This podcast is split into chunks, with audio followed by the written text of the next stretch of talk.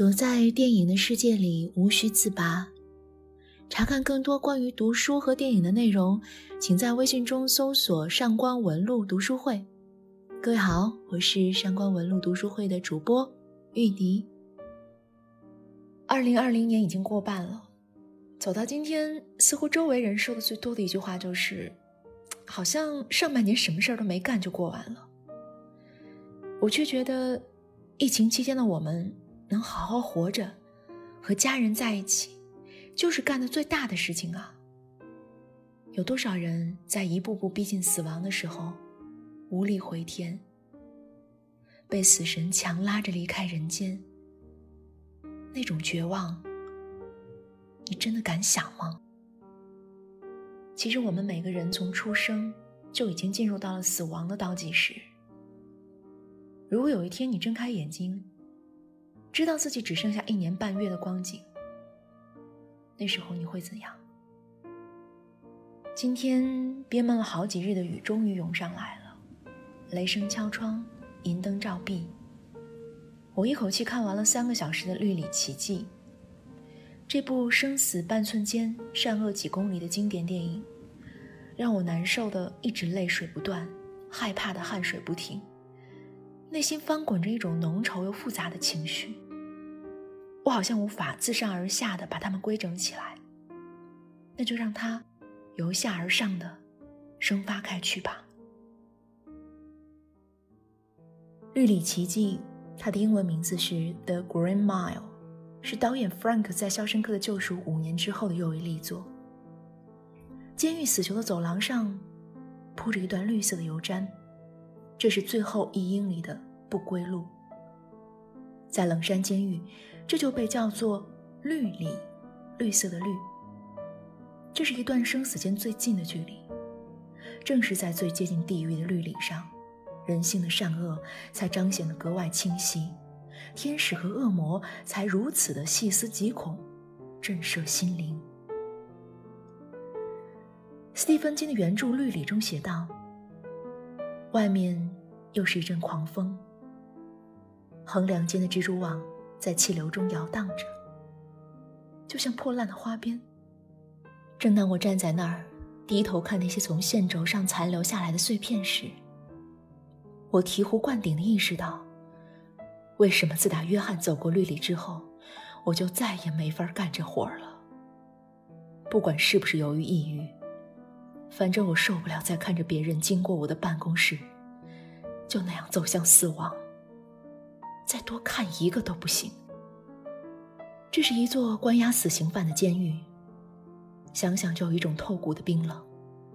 但是，在这个生死间的灰色地带，狱警和死刑犯之间却形成了一种很奇妙的共生关系。电影开头呈现的是一种反格调的整洁的地板。温暖的阳光，乡村民谣，还有黄昏的野餐，禁锢却不乏乐趣的生活。直到一个高大笨拙、有些丑陋，甚至只会说自己名字和几个简短句子的黑人约翰来到这座监狱，打破了这种虚幻平衡的假象。约翰因为残忍杀害了两个女孩而被判处死刑，但他说话时满脸的痛苦，眼角的泪水。和惊恐的表情，让人又很难把他和冷血的杀手联系在一起。知道他被关进监狱，弱弱的问狱监：“这里晚上是否可以不关灯？”他太怕黑了。那一刻，我们或许从这个细节的铺垫，可以撕开一点点黑暗的边角，感受到在不远处那个真正捂嘴偷笑却充满罪恶的隐秘的角落。没错，约翰就是这个绿里的奇迹。有很多人说，这是一部宗教片，或者充满了魔幻主义的电影。但就我个人而言，我看到的就是一个真实的对人性善恶抽丝剥茧的很好的故事。情节没有太多起起落落，却始终抓着你的手往深处走。有的人从生到死，恶的从一而终。有的人生死巡回间善的义无反顾，但是大部分人却因为自私、贪欲、怯懦的底色，让善意在本该光明磊落的前行中有太多唯唯诺诺。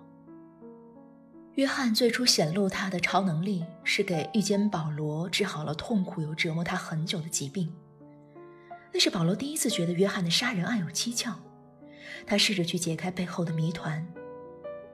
后来发生了一系列离奇又感人的事情，让狱警们彻底对这个黑大个儿另眼相看。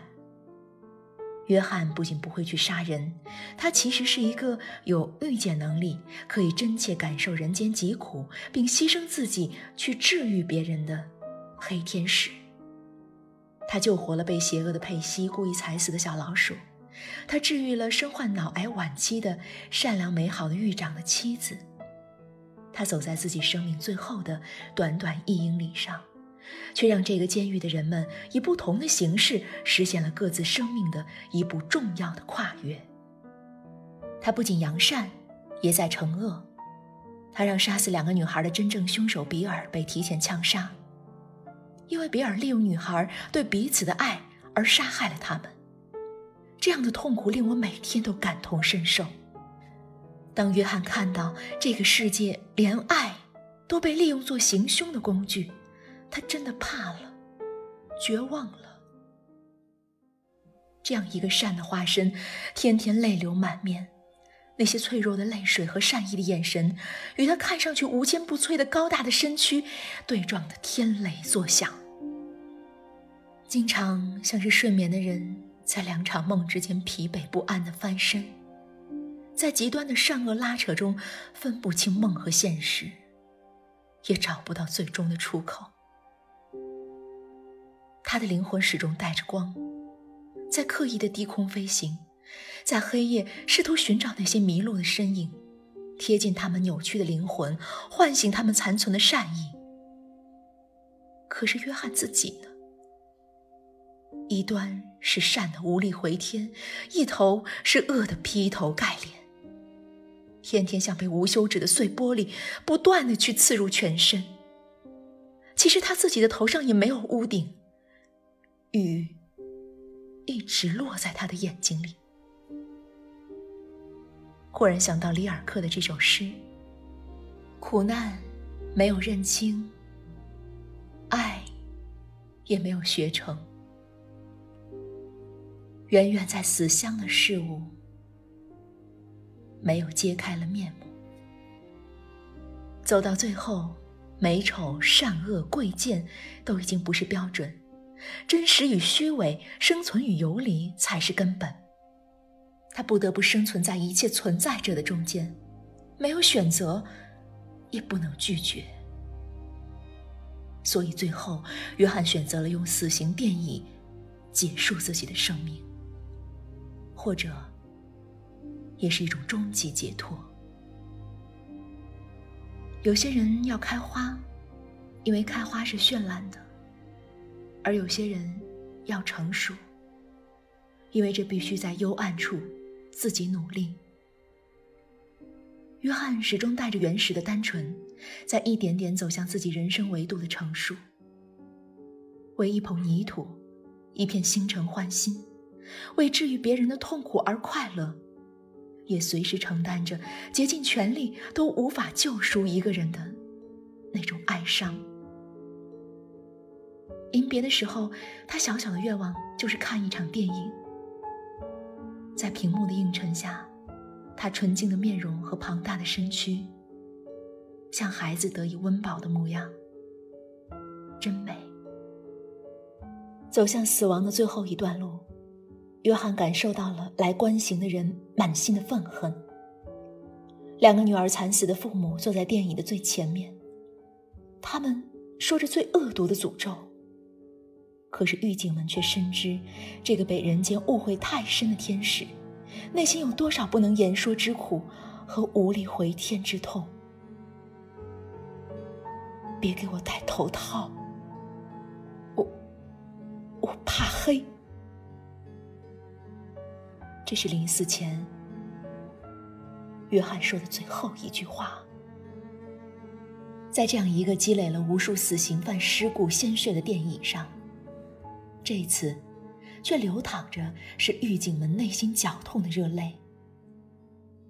正义和公平，在这把凶残恐怖的电椅前，反倒显得那么渺小可怜又无地自容。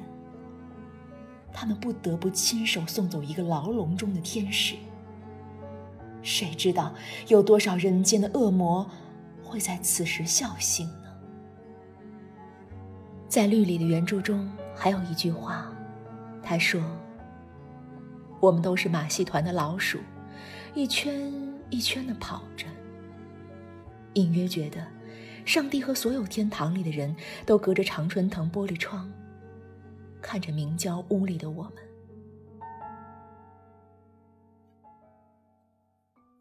关在这个监狱的人都是在等待死亡。命运于他们，既是脑海中一块假想的阔地，又是现实里一个羁绊的牢笼。这样一个没有生气又残忍的地方，却因为一只神奇的小老鼠，而让那些在死亡边缘的人感受到了绝望中的希望。